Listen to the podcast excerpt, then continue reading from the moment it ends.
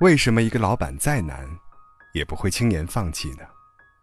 而一个员工做的不顺就想逃走？为什么一对夫妻再吵再大矛盾，也不会轻易离婚呢？而一对情侣，常为一些很小的事情就分开了？说到底，你在一件事、一段关系上的投入多少，决定你能承受多大的压力，能取得多大的成功，能坚守多长时间。冯仑说：“伟大都是熬出来的。为什么用熬呢？因为普通人承受不了的委屈。”你得承受，普通人需要别人理解安慰，但你没有。普通人用对抗消极指责来发泄情绪，但你必须看到爱和光。在任何事情上，学会转化消化。普通人需要一个肩膀，在脆弱的时候靠一靠，而你，就是别人依靠的肩膀。孝庄对康熙说：“孙儿。”大清国最大的危机不是外面的千军万马，最大的危难在你自己的内心呐。最难的不是别人的拒绝与不理解，而是你愿不愿意为你的梦想而做出改变。生活总是现实的，穷人用悬崖来自尽，富人用悬崖来蹦极。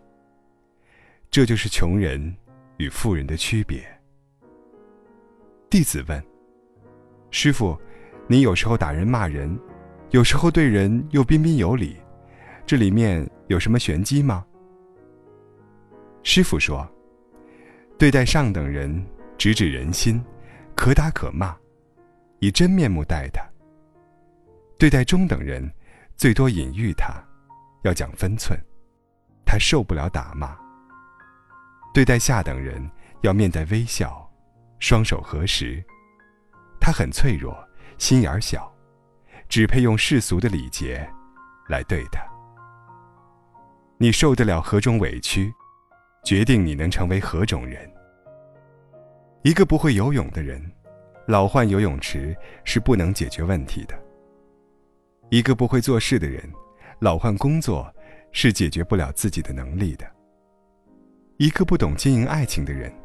老换男女朋友，是解决不了问题的。一个不懂经营家庭的人，怎么换爱人，都解决不了问题。一个不懂职场伦理的人，绝对不会持续成功。